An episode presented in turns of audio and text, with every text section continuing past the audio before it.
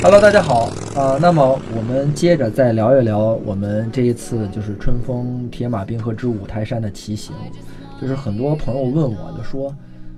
这个看着你们都冷啊，说零下十几度，都快零下二十度了，受得了吗？反正当时的感觉啊，就是可能大家穿的衣服，我觉得还还可以啊。我我跟你们比了一下，我那衣服确实有点薄。对你衣服薄点儿，对，我是实际上我是专门为这次活动啊，专门买了一身装备，包括一身的那个连连的裤子呀、上衣啊、手套，我都是在那个淘宝上买的。啊我当时选的都是这个什么冬季，啊，然后什么加厚、防寒什么的，点错了，点就这些成网网眼儿来了。就这些关关键词没没有，哪有网眼儿的关键词都我都都都带棉的那种啊。啊但是后来我看，比如说你们有的那个衣服上面拉链还带一个防护，就是这边一贴，我那就没有。所以所以这次啊，反正我感觉就是咱们尤其是从山西那段，嗯，就吃完早饭出来，然后因为那会儿我还没来得及贴那暖宝宝，嗯刚出来那段，然后到国道那段，我觉得那会儿我确实有点到极限了，嗯就是全身没有不冷的地方，然后脚底下贴了个暖宝宝，我觉得那暖宝宝都不管用，都是冰凉的。嗯对我脚上那也是对没用，然后呢，还是还什么呢？你像你像呃，有有劲说我带了一个半盔，我跟曾林都带了半盔，你不太我我觉得我觉得我难以理解，然后怎么可能就是起码冬天啊，然后我就觉得在北京骑行，我觉得我也不会带半盔。因为我们半盔里头有一个那个面罩，嗯，面罩就把下巴这块给护住了。那个面罩是棉的，挺厚的，护上。反正它那个风挡一升，国宾车这风挡一升起来，下巴这边就吹不着。对对，反正就是实际上我们的感受就是跟它跟全盔的其实也差不了太多，嗯就是在防寒方面，因为主要是靠这面罩，而且咱们车都有风挡嘛嗯。但是那会儿呢，确实是太冷了。那会儿就是我戴着面罩，你们不知道啊，实际上我那个鼻涕就跟水一样，嗯，就往外流。面罩里边啊，就我那嘴上实际上全是鼻涕。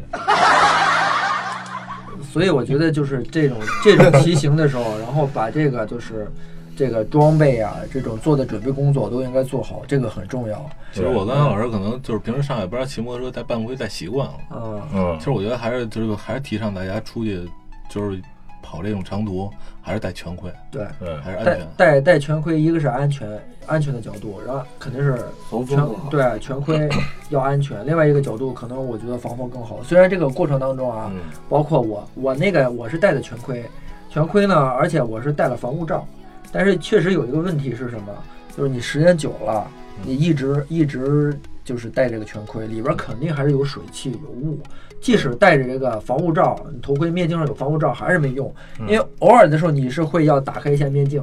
你一打开面镜，那个那个那个水汽，就是那个面镜上的水汽全都结冰了。结冰之后，然后它就完全是那个东西是化不了了，擦都擦不下来，不好擦。越擦越花。啊、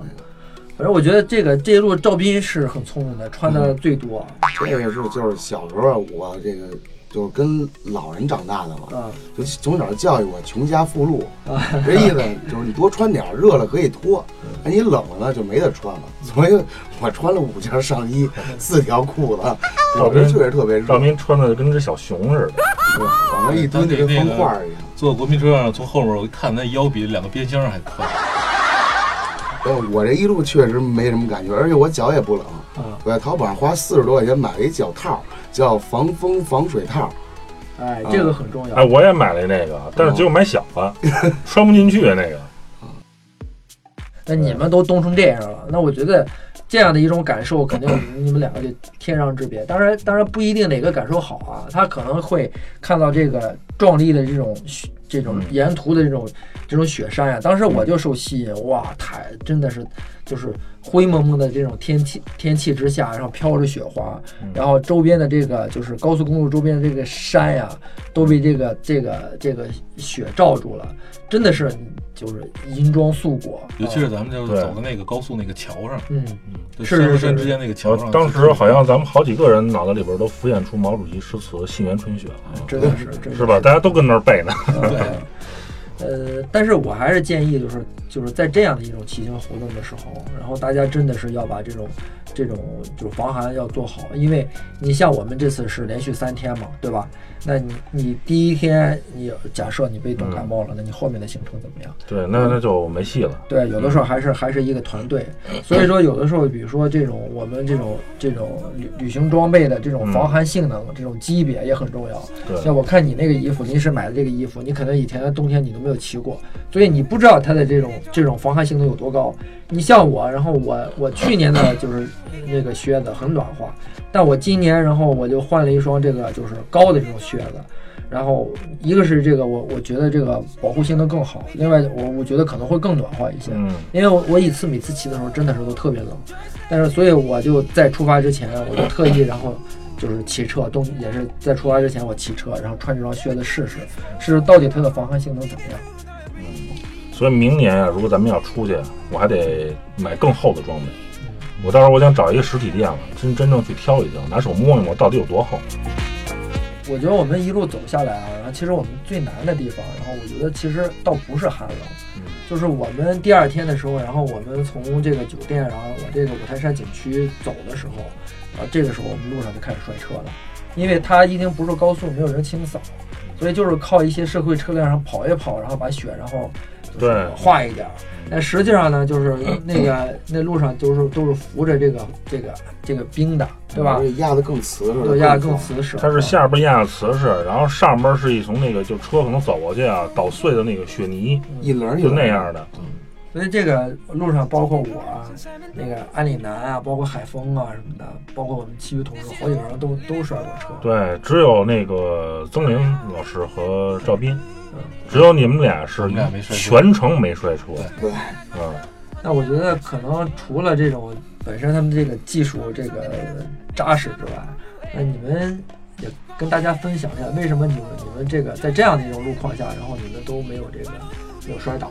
其实我那个国民车那会儿啊，我刚骑的时候，就前脚掌将将能沾地，两个脚放下来了。然后就是咱们骑的路上突然有冰雪了，然后我就特别担心摔车，因为我不像海峰那腿那么长啊，嗯，但是好在有护杠，但是有护杠我也不想摔，护杠也舍不得摔。我得保持我这车的完整。嗯。然后我你这护杠结实，那我也不能摔，没事我摔车了吧，我没事，得保持好平衡。合适。这两个脚就一直搓着地骑。幸亏我穿了一双稍稍微便宜一点、厚一点的那个骑行靴，我穿我那双贵一点，我还真有点心疼。把鞋底磨了也不对，是那么心疼。一直搓，就是，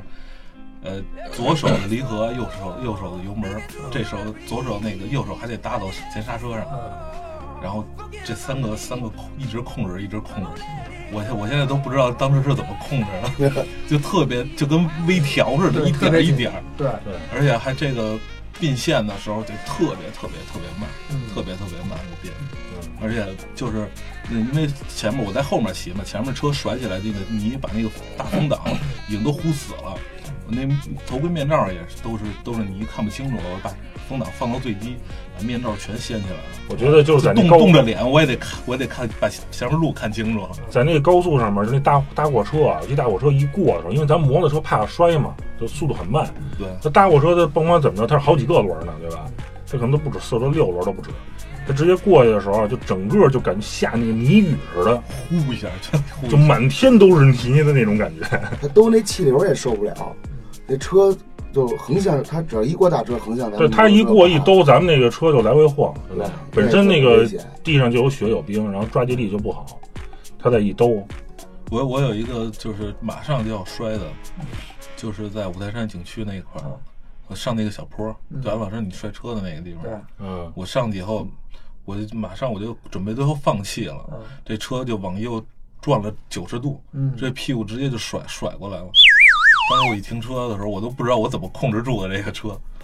先声明一下，那是我唯一摔车的一个地方。对，因为那那是一个什么呢斜的，？它是一个，它不光是一个一个上坡，它还往一个边儿，另往左边斜。对对，所以你的车在往上走的时候，本身轮胎就开始较劲嘛，对就有点打滑。再往上往上爬的时候，它往左侧一斜，你车轮就往左侧滑了，嗯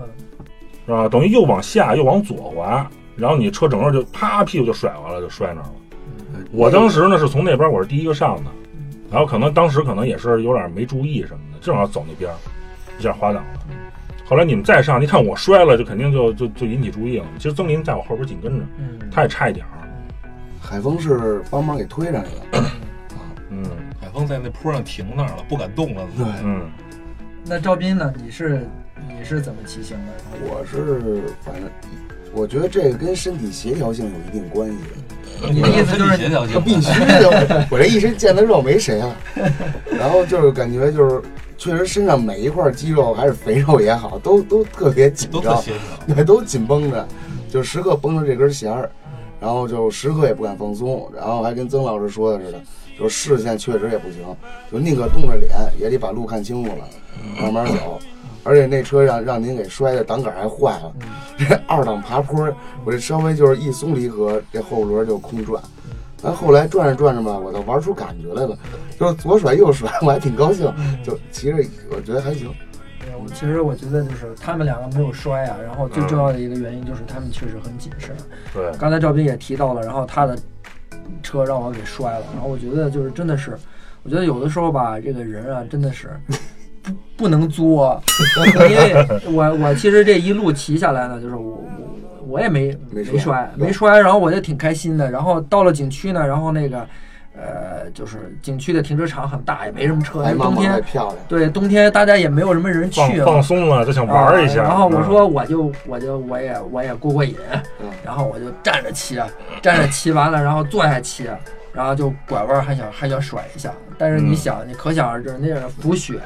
一甩，然后结果就倒了。赵斌那个那个车呢是没有护杠的，嗯。然后车摔倒了，然后那个就把那个不能杆换挡杆换挡杆的这个支架，然后给给摔断了。摔断了，啊，摔断了几乎就没办法，就不能换挡了。所以这个也是，就是其实我们这个过程当中遇到的一个最大的难题，因为我们当时还要返程啊，返程上这个你没法换挡了，你这这是这很麻烦的一件事儿。非常麻烦的一件事儿，整个就有可能影响我们的行程但还好摔折的同时它挂着一档，啊。要不然咱们走都走不了了。对，所以就就我们大家呢就是集思广益，然后那个当时当时其实我们还是尝试，然后从嗯景区的入口，然后骑着车，因为它允许摩托车允许摩托车跟汽车上的，对，我们打算是骑着车，然后那个上去，嗯。结果就是刚才提到阿里南那个摔车，然后曾林差点摔车的那个坡对，然后最后我们就确定，然后我觉得上山容易下山难，就嗯是你上山的时候都开始这样，你下山的时候你咋刹车呀？对，所以我们最终决定，然后就是摩托车不上了，嗯。不上景区了。嗯。然后我因为我们有保障车的嘛，所以保障车就先上上去一批人，后面呢，然后我们说我们反正在这儿等着，然后我们去修修车吧，嗯然后我们就往回走。然后我觉得就是，所所以说团队的力量是是是是是巨大的。嗯我们就找了一个这个修车铺，对，修汽车的。然后人家那个人一看说你这铝的我们修不了，我们也焊不了。对他那小地方他没有亚布焊，对，这没办法说说你你要不你就去那个去去县城吧，四五十公里。然后我呢也问了问厂家，因为其实我大概知道，然后很难找到一个就是就是连配件什么都有。问了问厂家，确实是他那个去县城好像要多少二十多公里还是三十多公里？反正挺远的。然后我们最近的这个春风春风的这个 4S 店呢，离着我们一百八十公里。我觉得这个简直是嗯就是我们换配件儿也实现不了，然后我们焊又焊不了，然后我觉得 那怎么办呢？然后我觉得那个修车的那个那个那个那个老大爷挺好的，嗯然后我就跟他说，我我我说叔叔，你看我们外地来的，然后出门在外也不容易，你得想想办法给我们修一下。老头抬头看了我一眼，啊、小伙儿，然后看看哦，北京的车，说那行，推我看看吧，颜值比较高。然后就看了看，那个他那个师傅当时他也没主意，他他一看是铝的那个，他又焊不了，他当时就想这东西应该怎么弄啊，他也没主意了。对，我们一一群人就围着，然后大家都想办法嘛，然后最后说，呃，咱打眼儿，对，打眼打眼儿，把把两个两个两个断了的配件儿，然后都打眼儿，对，然后拿拿铁拿铁丝给膏箍上啊，啊对，然后就打眼儿，然后打弄槽，然后最后最后我们就通过这样铁丝固定打眼的嗯方式，然后把这个困难解决了。对，就是用最简单的方法，对，然后解决这个复比较复杂一点的问题。从这个景区下来嘛，下来之后，包括我们第三天返程的时候，嗯我们同样的是 又遇到了这样的就是困难，包括当时然后同样遇到的一个问题是我们从山西要不要上高速的问题，对吧？对，我们要从山西上高速的话，肯定还是 就是从这个就是他们这个他们这个法规的角度，肯定是不允许摩托车上高速的嘛。嗯那所以最终，然后咱们咱们最终做了一个决定是什么？就是咱们还是，呃，既然就是对方能为来了来城的时候能为我们这样考虑，嗯那我们也尽量不给对方添麻烦，是吧？对，所以我们最终就是大家还是觉得编队，然后走国道，走国道，然后从河北就是嗯过出了山西境，从河北再上高速嗯。但是这个过程当中没有想到的是一种什么？是我们去河北，从山西去河北是要翻山的。嗯所以第二天一早，然后我们起来之后，然后就顶着，当时我的那个显示是零下十九度，顶着零下十九度的严寒开始走国道，一进山就傻了对。啊！我觉得刚开始还行，刚开始它那个是阳面的，太阳晒的，嗯然后那个地面的雪，它中间它有一条道是干的，嗯，或者说湿一点啊，就咱们基本上还能走。对，那跑但是那时都没问题。对，但是后来越走那道越窄，越走越窄，道越窄，然后最后那道就没了，就全都变成冰雪了。嗯。尤其咱们爬山那段，尤其是就是最后咱们掉头回来那段，对那真是实在是。上坡还是阴面的，前面有一个石头大卡车在那以每小时不到五公里的速度慢慢在那儿爬，然后咱们跟着他后边在后面爬的时候，就基本上你这轮就是空转，嗯。后轮就是在空转，然后再来回甩，这车都不再不再往前走的了，嗯。就那那路已经没法走了，就。嗯那段确实有点太艰难了。对，因为它是上坡啊，又是弯道啊，因为它那个坡度比高速的那个坡可陡大多了所以嗯所以就是山道就有这样一个问题，就是如果你的技术够好，然后如果你的轮胎抓地力也可以的话，嗯，你上山还能勉强上得去啊嗯。但你要下山的时候，你想那个那个路边上就是悬崖，就是沟啊，对，你刹车又刹不住，因为嗯下坡的时候拐着弯儿下坡，大家有经验的你可想，刹前刹也是摔，杀后刹也是摔，没错那那种情况下只能杀前刹，嗯因为两个脚已经放下来了，嗯，搓着地对对对对，也没后刹所以只能，是前刹。你前刹你一刹就就倒。对，所以最终我们也没办法了，然后那个我们想，然后那这种情况就肯定是这继续再走下去，肯定是一种会出大的危险的。所对，以而且后来也实在走不了了。对我们最终又又做了一个决定，是我们我们先停下脚步，然后我们掉头吧。但掉头这个高速公路又不让上，但是但是又远远让我让我们没有想到的是，就我们给当天的那个那个给为我们服务的这个警察同志，给他打了一个电话，然后跟他说明了这个实际情况，包括我们拍照片，然后发给他了。嗯，说我们这个返程的路实在是没有办法，然后这个你看这个路况，然后我们回就回，如果走这样的一个路的话，然后我们会出事故的。呃，这个警察同志也也也真的是真的是就是服务很到位。那他说呢是这样，然后我我跟领导申请一下，然后看看这个领导怎么安排这怎么怎么安排这件事儿。然后最终，然后我觉得他们还是呃本着人性化的考虑，然后包括他跟领导申请说，那这样吧，然后因为因为从这个山西省到河北省这一段高速就十几公里嘛，对说这样吧，你们还是从这个高速上，因嗯，为到呃是走这一小段呢，然后那个到了河北，你们就可以那个正常的，然后再高速骑行。对，我觉得他的这个这这个交警同志和这个他领导啊，实际上都是充分在为交通安全考虑，是。就为了咱们的行车安全考虑对，这是第一位的。嗯，那如如果假设他不同意的话，嗯咱们反推，假设咱不同意的话，那咱没办法，然后咱不走这个路，再找别的路吗。同样还是在他的管辖范围之内，那真的是有可能就会就会出现这个交通事故。那我觉得这个是绝对是这个交通警察他们不愿意看到的，无论是从从哪个角度上来讲，然后他都是不愿意看到的。嗯所以当时我们包括我们在我们的各个媒体平台上，我我们金动力什么呃头条号啊、微信号啊，嗯包括一点资讯啊，包括我嗯。们在各个平台发了，然后很多网友都在都在这个回复讨论这个问题，嗯，包括有人说，你看给你们这个开启了这个高速让你们上，你们是不是什么二代对是是不是什么官二代啊？我嗯，觉得真是对于我们来讲，然后真的是完全不是，我们就是一个非常普普通通的一个就是就是普通的车友，一个车友，嗯然后我们跟他也没有任何的这种这种这种什么私人的关系，原来也根本就不认识。不认识、嗯啊，然后甚至我们我们最开始连他名字都不知道。那我觉得这样的一种情况下，然后就是原来我我觉得对于我们骑摩托车的人，往往觉得跟这个警察呀、交通警察嗯是一种对立的关系，嗯，对？吧？在我们内心来讲，总是就是就是警警跟匪，我们老是被这个警察然后追着怎么怎么样，我们 但是但是实际上就是我觉得其实对于我们来讲，我们都是你看一直以来我们都在我在节目当中一再呼吁的大家要要合法要安全，嗯是吧？要有要有要有证件，你比如说有合法的这个摩托车的驾驶照，然后你的车辆要是合法的，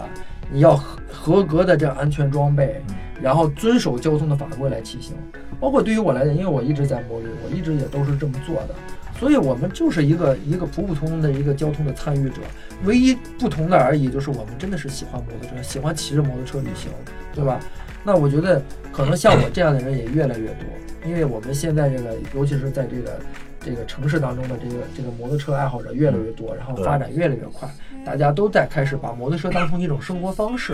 啊，所以那这样呢，就是可能比如说呃摩友，然后旅行的时候上高速的时候就会越来越多。嗯，那我相信现在的警察也可能会不仅仅是遇到我们我一次我们这样的车友我相信无论是北京的车友还是河北的车友，他嗯。都会去到山西玩耍，对吧？嗯。山西你看有很多这个景区，那我觉得其实这个也对其他的省份也是这样的，包括我们之前那个我们北京的一个哈雷的那个大哥，然后在重庆出了这样的交通事故，嗯。我觉得这个是真的是我们都不愿意看到的，嗯。所以就是我们我们摩友跟执法者跟立法者。就是这之间的关系是整个一个社会进步，然后才能够可以的。所以我觉得像我们现在遇遇到的这次事情，我觉得山西省就处理得非常好。对，嗯，那我觉得这可能不是一个人的问题。那我相信，无论是我们所遇到的这个警察，还有他的这个他的领导，对待这次问题的处理，我觉得就是真的是让我们非常感动的。就是其实执法者，就是尤其像交通交通执法者，实际上他的首要目的是避免交通事故，对，是为这个呃车辆的行驶安全考虑，嗯，这是第一位的。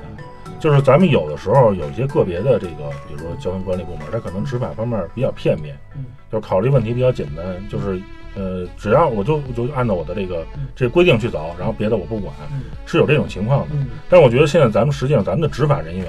咱们的公安部门实际上也越来越人性化。嗯其实像山西这边的这个这个交通管理部门，我觉得它就是一个例子，嗯对吧？就是它更多的考虑的是人性化的一种管理，嗯，以避免交通事故、以保证行车安全为主的对，这样的。我觉得就是，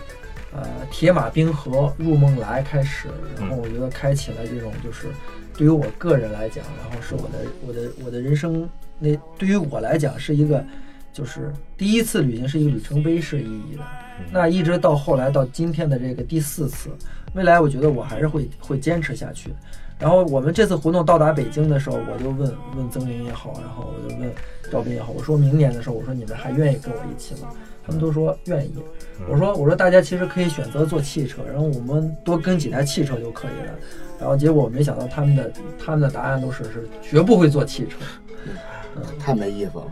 然后这次到回来的时候，好像还觉得有点儿还没玩够，是吧？对吧？期待着下回。嗯，嗯所以我觉得就是，呃，对于呃我们骑摩托车的人来讲，然后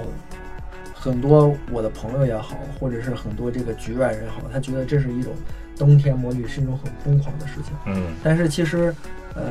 对于我，包括你们你你也在参与的你们，只有你们经历过了，然后当此时此刻你在回味的时候，嗯。你才知道你你所做的这件事情到底对于你个人来讲值不值得，对吧？对。你你你的内心的感受是怎么样的？因为其实对于我来讲，我觉得这件事情完全没有任何人去逼迫我去做，但是对于我，我每次我每一年都在期待着这一刻，嗯。所以我觉得对于对于很多人来讲，就是，呃，可能就是你神经病，嗯，我看有些网友的那个咱们下边的评论说咱们可能就是有还有点自虐，嗯，是这样，不太理解。嗯所以我觉得随着这个摩托车文化的发展，嗯随着这个就是呃，我们摩旅的这种车友也在越来越多，包括我们的这种呃交通保障部门啊，呃也会越来的，我觉得越来的越人性化。就这一次就让我们看到了曙光，对吧？然后我就我相信未来的一天一定会就是就是就是我们摩托车的春天就会到来的，因为因为这个就是包括从这个呃广东省的一些案例啊，包括重庆省的一些案例，包括像我们的央视啊，也在也在通过重庆的那那那次事故啊，嗯也在呃做一些就是很多很多的这种法律解释。我现在未来，然后这个呃中国的这个这个高速公路的交通啊，一定会为所有的这个车友打开的。对，肯定会有那么一天的。嗯，呃所以呢，未来我们还会继续坚持我们的冬季摩旅，也欢迎大家我们继续关注劲动力摩托 APP 我们关于此次铁马冰河的报道。当然，我们的这个我们劲动力摩托 APP 当中还有不仅有文章，还有视频。呃，那我们这期的节目就到这里，我们下次节目再见。好，再见。再见。再见。